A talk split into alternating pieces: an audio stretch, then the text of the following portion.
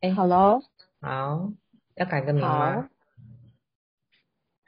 好，等一下，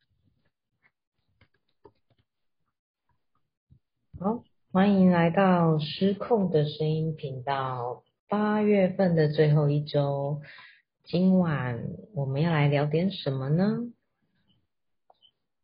嗯，今天我们要来谈一谈，也要聊一聊关于寂寞、关于孤寂、孤独这个议题。那我想，这是现在很多的，就是在这个世代里面，尤其是我觉得一波疫情过后，让人真实接触的距离真的拉开，然后很多的交集交流都只能透过线上，生活形态巨大的转弯，我觉得这更是会变成一个浮上台面的问题。但是我要把它叫做问题的话，也许是说错了，不客观。因为有些时候，这样的孤寂孤独是一种生命中很美好的时刻，然后也是一个很必要的练习。那这段时间里面，我们的好朋友圈 c 对这件事情可能好像有了一些很新的、不一样的体悟跟故事。我们今天是不是请宣子来跟我们分享一下呢？嗨，Shancy。Hello，今天真的有点深夜，我觉得来聊孤单蛮好的。对我，呃，想分享一下，我就是呃，我呃，我觉得面对人生这件事情大概四十年，然后我一直都没有感受过什么叫孤单，然后也不知道什么叫做寂寞，但我可能从呃英文的单字或者是在呃以前在读这个的时候会会有感会会了解这是什么意思。可是到今年，我不知道为什么在今年，也许刚刚呼应刚刚拉拉讲的，可能是疫情的关系吧，所以在人与人的连结都没有，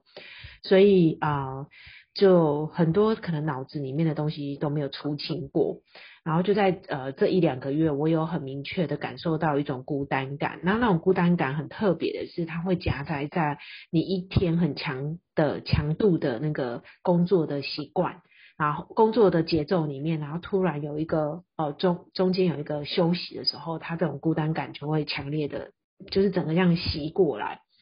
然后我当时就想说，嗯，我是不是需要有人来陪我？因为小孩不在身边，然后没有另外一半，所以我是不是需要一个人来陪我？我是不是很想要有人跟我一起聊天什么的？所以我当时我就跟我的好朋友就是 Betty 在聊这件事情。然后 Betty 就一直跟我讲说，我觉得你就是去去找找朋，就是你就去找那个朋友啊，出去 dating 啊，什么什么的。然后我当时就觉得说，对，这样就可以解决了。可是就在这个呃这个犹豫的过程里面，我又开始忙碌了，所以这件事情我就又放在一边，我就没有去找。而是在这个过程里面，我就刚好因缘际会之下，我就呃认识了一个，就是网络上的一个，也不是网络上了，就是认识一个有拍过一部呃进金钟奖的一个导演。那我不认识他啦，我是说我在 Google 上面认识了这个人，然后他刚好就是呃他是一个很年轻的有为青年，有有我有为青年，然后他有非常多的 podcast 就是可以听这样子，然后我就。用他的 podcast 度过我的每一天的工作，他在里面有聊到，就是呃，他曾经在面对感情，然后在他很孤单的时候，他就呃不断的在他一整天的呃不管是应酬啊，然后工作很高强度的呃工作，然后晚上他就会有一股很强大的孤单感，然后他就会打电话给他很欣赏他的女生的那些朋友去聊天。然后结果他发生了一个状况，就是呃，他是把这些女生去呃当做是一个聊天跟倾吐的对象，可是可能在聊天的过程里面，那个界限跟呃很多的细节的拿捏，所以就很难，所以导致这些女生就有一点把他想象成是暧昧的对象，然后可能就是把它变成就是呃恋人未满。不是有一个是什么东西，嗯就是有达以还上对，上面有有达以上，对。嗯可是这个男生可能对这些女生聊天的女生，而且他不止聊一个，他可能聊好多个，然后都是认认认认知为就是知心的朋友这样子。嗯然后之后就发生了很多悲剧嘛。他伤了很多女生的心，所以他在呃有一次的故事里面，他就有聊到说，他现在成为一个呃完全不做这样事情的人。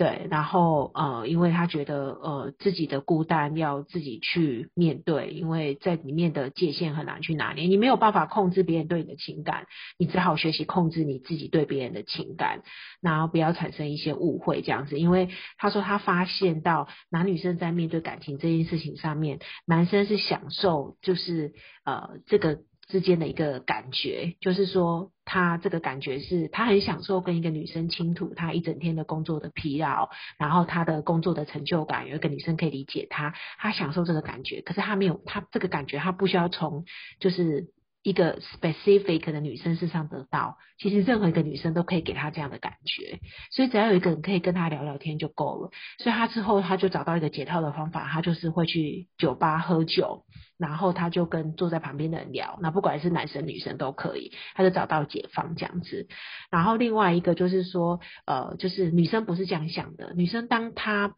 愿意跟一个男生倾吐说她今天工作多累，被老板骂了，或者是他今天把一个工作做得多么棒的、多么高的成就感，然后怎样的之类，是她已经认定这个男生是她的非常知心的朋友，然后觉得是有达以上这样子。所以她当他发现这么这么细微的差异以后，他就开始把男女的界限拉得很开。那我其实当时非常震撼，听到他这样子这么细细致的分享。我坦白说，我到人生现在已经过四十岁，我都不知道情感可以分到这么细。我就是一个很粗线条的人，所以他的话给我很多的醒思。那也因为这样子，我就开始去学习去面对，说那我为什么会有这样的寂寞感？那我发现我最后找到一个又在另另外一个呃 YouTube 的一个我很欣赏的牧师女牧师的一个频道里面，她是一个很年轻的，就是还没有结婚的一个女性的牧师，她就提到说，就是每一个人的孤寂，其实背后都有一颗想要被。呃，被了解的需求，所以其实是因为你的心是希望有一个人来了解你，所以是这个需求导致你有很大的孤单感这样子。然后我就发现说，哇，这完全是讲中我的心，所以嗯。也因为这样子，我就开始学习去面对我想要被了解的那个需求，到底是哪一个东西我想要被了解呢？我就开始去抽丝剥茧，我的我的这个需求是在哪一块，然后就开始慢慢的去化解。这样是在成就感的部分没有人可以分享，还是在在育儿的这一块，我觉得我的挑战跟我的辛苦没有人可以倾吐，还是是在我在面对这么多工作高压力之下，我想要去美术馆看一个我很欣赏的一个艺术家的画，我觉得我身边没有伴。还是我想要看一部电影，我身边没有办，到底是哪一个需求没有被满足到？我就开始一一的去面对，然后我就发现那个孤单感就慢慢的不见了，然后我找到一个慢慢可以去自处，然后也可以去化解的一个方法。那我刚刚在就是就是在聊这些事情的时候，我就听到就是拉拉有提到就是那个蒋勋的孤独的六感，那我也想要听听看，就是就是你们是怎么样？面对孤单这件事情的，然后你们怎么去？你们为什么会觉得孤单是很美丽的事情？这样子，嗯，我我可以先讲个几句，但是我其实没有觉得孤单很美丽。我从小到大，我都不敢自己一个人睡觉，或自己一个人在家。我不喜欢自，我不喜欢自己一个人在家过夜的感觉。我记得小孩有一次，因为我要我要。可能是卡在某一个工作上的 case，所以全家人都跟着阿公阿妈一起出游了，然后两三天只剩下我一个人在家，我觉得那个感觉非常的不好。那这个当然其实是需要练习的。每每一个人在面对孤独的时候的感受啊，其实我没有去想想到过说，原来我可以分析我是哪一件事情的需求上没有被满足。我曾经思考过这个问题，我觉得是我小时候。就是爸爸妈妈忙着工作，然后我一早起来张开眼睛的时候，他们就不在的那种孤独感的延续，所以我一直很不喜欢一个人。可是当我现在累到忙到很高压的时候，我觉得某些时候那种 me time 对我来讲又很重要。但是现在我们在谈孤独，都是谈生活。其实我我想把这个轴线。但我不知道现在跳到这里会不会太快，就是我想要把这个轴线拉长一点，看待整个人生。就是我这边想要谈的孤独是一种你未来在面对病痛，或者是你面对死亡、面对你的老死的时候，你有个很紧密的伴侣，或一群非常非常 close 的儿女成群，但是那种没有办法去分担、share 你的苦痛，或者是你必须要面对死亡，他们其实一直都在你身边，还是要自己走完一些路的那种。必要的孤独的练习，我觉得这这个也是一个议题诶，因为我自己现在连生活的孤独我都觉得我还需要再练，所以是不是来提自己这边有什么想法？嗯，好，呼应一下，就是刚刚。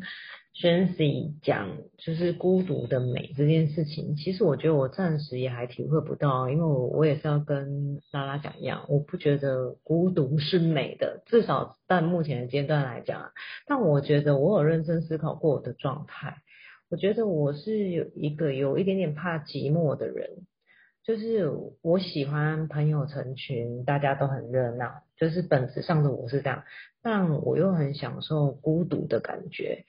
就是我觉得寂寞是被动的，就是今天你没有约、没有局、什么都没有的时候，你觉得很空虚，那就是一种寂寞。可是孤独是今天有约有局，你只要点头答应就可以，可是你推掉了，你享受一个人那种状态是孤独。然后我我为什么会忽然发现我我有一点点这样的矛盾是，嗯，因为网络生意的关系，我自己一个人去了美国嘛，然后我又在大家。我们团体的活动结束之后，我又独自留下来了几天，然后自己一个人在纽约街头，就是自己一个人每天早出晚归这样晃啊，自己规划行程，自己走的时候，那个当下其实我是很享受自己一个人的。虽然我是一个很喜欢朋友跟我一起，我可能到某个景点，我也会忽然说，哦，这时候有谁谁谁在这里一起讨论，真好。可是我又对那种自己一个人到哪里，然后完全不用被别人绑住时间的那种自由，我又很喜欢。所以我觉得那个那种孤独，有时候我还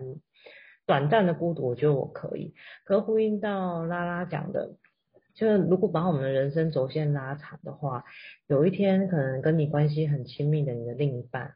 他可能在你生命中的中途比你先走，或者是比你晚走，或者是你的。孩子啊，你的身边很重要的重要他人，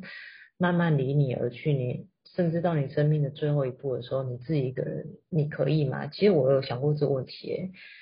那种孤独，我我还我想象得到，但是我不知道我真正面对他的时候我会怎么样。所以，我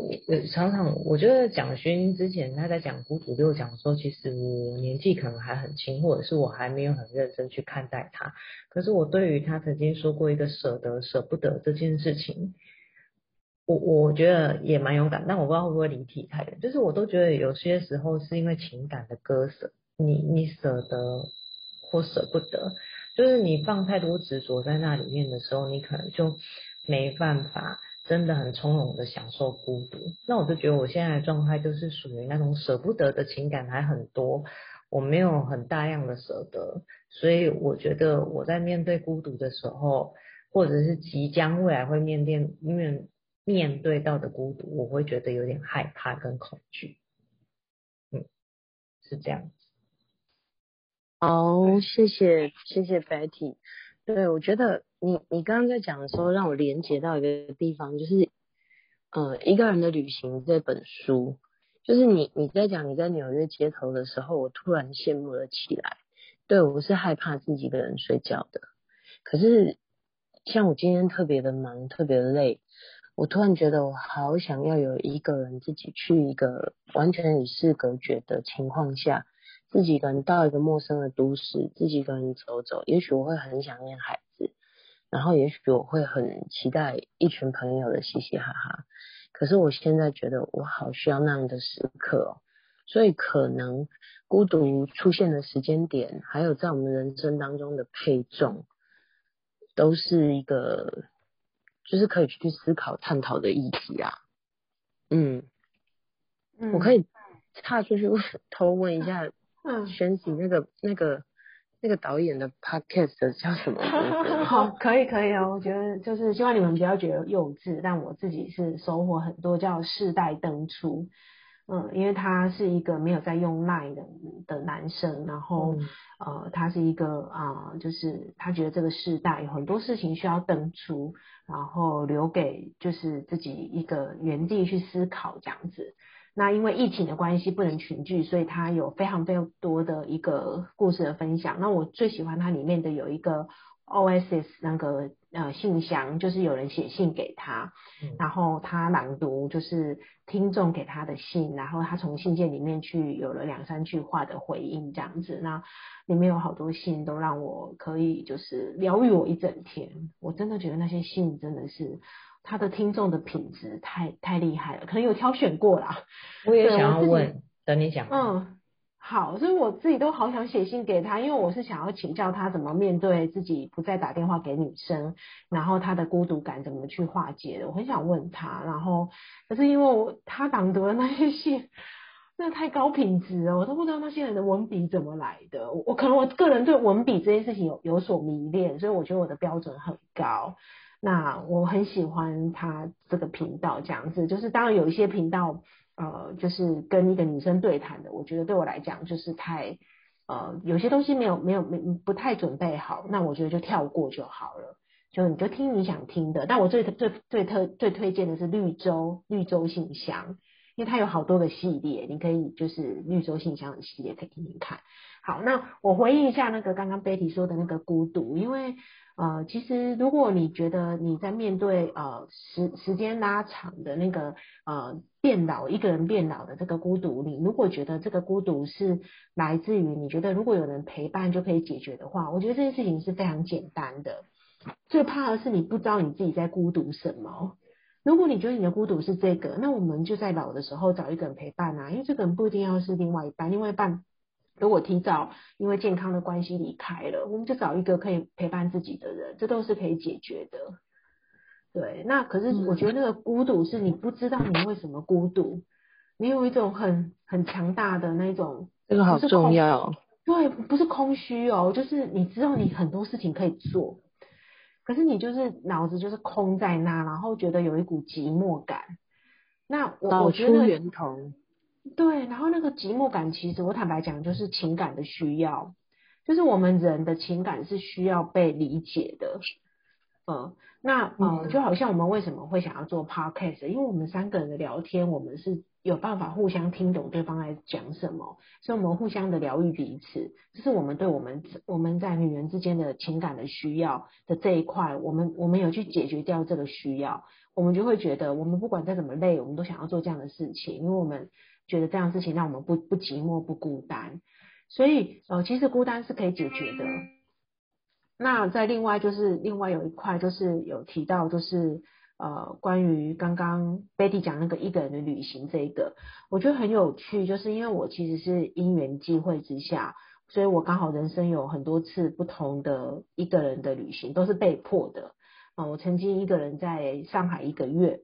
那每天就是被家人逼着，就是每天都要拿着地图，然后自己搭公车，然后搭地铁到上海的不同的地方去看，然后维持了一个月。那我也曾经就是啊、有一个人去到了辽国，辽国是在那个呃吴呃吴柬埔寨，然后里面有很有名的那个有吴哥窟，然后有就是就是有一些很有名的那个世界的地方。那为什么会去到这个地方？是因为、呃我当时在工作的呃另外一个部门的主管，她是一个四十二岁的单身的女性。那因为四十二岁单身，其实当到主管的话，她钱非常的多，可是她需要一个旅伴陪她睡觉，所以她就邀请我，就是跟她一起去辽国。那当时的我也是一也是一个单身贵族，那我也没有另外一半在身边，所以我就说好陪去。就去了以后，我就被他放鸽子，他就跟我讲说，吴哥窟他来八次了，是一个非常美的城市，然后就说他来这里只是希望可以在这个饭店里面待着喝果汁，现打果汁。然后他说，他说。可是你不要待在这个饭店里面，因为我想要一个人，请你每天都出去，因为你没有来过五哥窟，吴哥窟这样。我说 what？你就是我就觉得我的整个就是想说这个地方好可怕，你知道，因为它就像那个越南一样，就是到处叭叭叭，然后那个声音比大陆恐怖太多了。然后我就是为了追追那个日出，我必须要在三点多的时候上了一个陌生男辽国男性的摩托车坐他的后座，然后为了去追辽国在吴哥窟的某一个地方的一个日出，我做了很多，我现在回想起来我都觉得很不可思议的一个人的旅行。那都在被迫的情况之下，其实呃这些东西我现在才明白，就是我其实是一个很能一个人的人，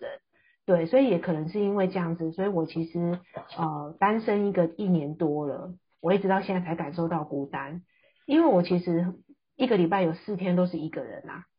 我都是没有礼拜，我整个礼拜六没有任何，我可以一整天没有任何人跟我讲一句话，因为我没有朋友在身边。一一天哦，从早上起床到晚上，没有任何人跟我讲话，我也不知道我怎么度过的。然后我真的没办法，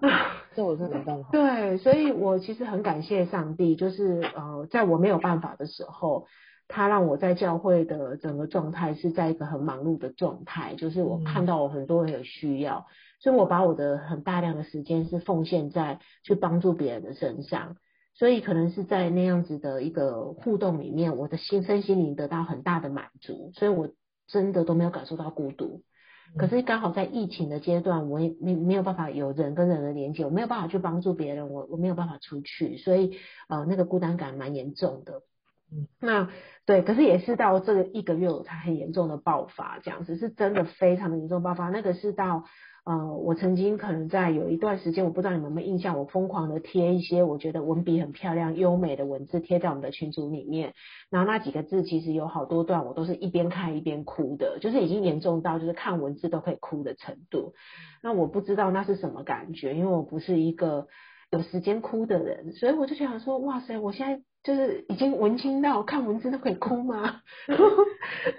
就是对自己觉得自己就是我对我自己的。状态感到一种很好奇的感觉，这样子也是因为这个好奇的感觉，让我开始有很多的探索，这样，对啊，所以嗯，我觉得呃孤孤单这件事情，呃是要很极度的孤单过以后，才明白原来这个孤单是啊，这是呃是一个什么样的状态，然后也可以才明白说，其实孤单那个状态是可以可以被解决的。然后也可以明白说，孤单有些状态是不想解决它的这样子。那可是我觉得有一件事情是必须像喝酒一样要提出来做一个警语的，就是要很特别去留留意，就是自己不要在孤单的时候做一些决定。嗯，因为那些决定有可能，嗯，有可能会对，有可能会害到自己这样的。我很感谢自己在。呃，前阵子状态很不好的时候，很常哭的时候，没有做一些决定，因为呃，那个决定，那个那些决定有可能不是你帮助你的决定，有可能会让你的生活更混乱、更孤单的。说找一个对象，例如说赶快跟一个人闪婚，闪婚从来没有，就是找一个对象，这个是呃，我觉得要看你的身心灵的状况是好不好的。如果你是因为孤单去找一个对象的话，是很危险的。嗯，因为满足你那个孤单的那个对象，可能不是一个适合你的对象，所以可能会把你的生活搞得更糟糕。那你当你的生活很糟糕的时候，两个人在一起互相不理解的孤单是更强大的孤单。所以呃，这个就是就是孤单有益身心，但请要留意 在孤单的阶段。今天轩 C 变得好哲学哦，真的是。哎，我真的是流流，我流了很多眼泪了。对啊，因为也也不知道跟谁讲，因为这种感觉很很难以启齿啊。不过我觉得很棒。可是你刚刚讲的那个太久，我实在因为我实在很想问，那你这一段心得有点长，但我一定要问，不然我会忘记。就是 我很好奇，那个导演，你就说他不是他只是想找人抒发嘛，他的一些工作状态啊，他并不是想找人暧昧，对吗？这是大前提，他一点都不想。对对。可是那这样为什么他只找女性朋友？而且你有讲哦，你一开始说欣赏他的女性朋友，为什么他不找男生？还是男生天生就没有话讲？对，这是第一个，男生要有酒。可是当你酒吧关门了。可是因为你知道一个人的呃，尤其是那个年纪，他们现在才刚那个那个阶段的他连三十岁都不到，所以是哦体力旺盛嘛，可能他两点的时候他可能正在写剧本，嗯那那个状态你你刚好线上有谁你就找谁聊，哦，谁还醒着你就找谁聊这样子那。就行，那那是女的，那呃可能刚好有女的，那那个欣赏她的女性，这是我自己下的注解啦，因为我是觉得有可能是这个女生本来也没有欣赏他，聊着聊着就爱上了，对，嗯这是有可能的，对，有可能啊，嗯。因为我们女性就是喜欢一个听懂我讲话的男性啊，嗯，而且可是因为一个有在深度思考的人，对，然后这个男性，我只能说他的灵魂是绝对比我更成熟的啦，嗯，就是我我听了他太多集了，我才二十我非常好惊人哦。没有，今年三十三，一九九一年出生的，对啊，我意思说，他让女性30伤了很多女性的心的时候，是在他二十几岁嘛？对对对对对，而且他在人生三十岁的这一年就已经决定不再不再就是对感情这一块要有所界限的原因，不是因为他不需要，而是因为他觉得他需要的状态是可能会让一个女生误会，所以他忍住了。那可是他忍住，他要怎么去面对他需要的这一块？他为了这个，他看了几本书。有一本书，他有提到就是关于孤单的两个层次嘛。好像一个他有讲的，就是我已经忘记了，因为呃，其实他的话是需要，就是我觉得好的戏，我也因为他我我看了很多戏剧，然后我我从戏剧里面，我觉得呃，我也被启发，就是一，其实一部好戏没有办法一直看下去，因为需要思考的。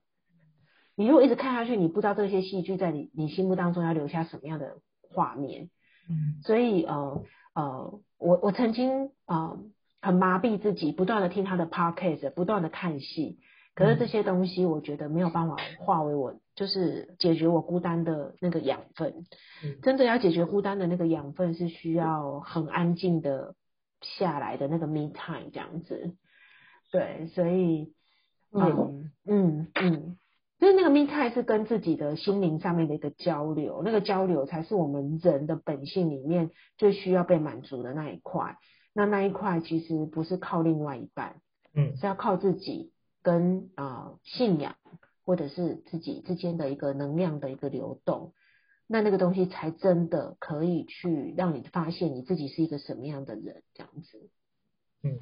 所以其实那我让我稍微会先做一个收尾，嗯就是说在孤独这件事情的历程其实是需要练习的，然后在呃可能就是我们刚刚谈说孤独的时候，你有可能很需要去找出那个源头，并且不要在孤独的时候做任何的决定，尤其是重大的决定。那找到源头之后，自己需要去有一些些的练习，可能类似体会那个孤独所带来的美好。因为当你找到这个源头的时候，有些时候你某一些行为不是够好的行为，你忍不住要去做什么的时候，它会比较快可以收回来。那当然，这个议题是一辈子的议题，它可能伴随着你到老年，然后伴随着你去经历很多生命中很很终点需要面对的一些苦痛。可是如果这个练习在我们三四十岁、四五十岁的时候可以练就的话，我觉得未来在应对很多真的是比较低潮、愁苦的时候，是会比较可以容易过关的。嗯，嗯嗯嗯，认同。很棒的孤独的议题，我们今天也会把这个导演的 podcast 的再再追起来。我没有要夜配他，我自己就是私藏了他一阵子。对，但是哎，我可我有分享给我女儿啊，对，强迫我女儿听了几集这样子，对，因为里面有好几个很适合年轻人听，对因为他那毕竟是一个，他毕竟是一个年轻人，所以我觉得他谈的东西就是，呃，我觉得有些小孩子需要知道这样子。好，嗯，那我们今天就真的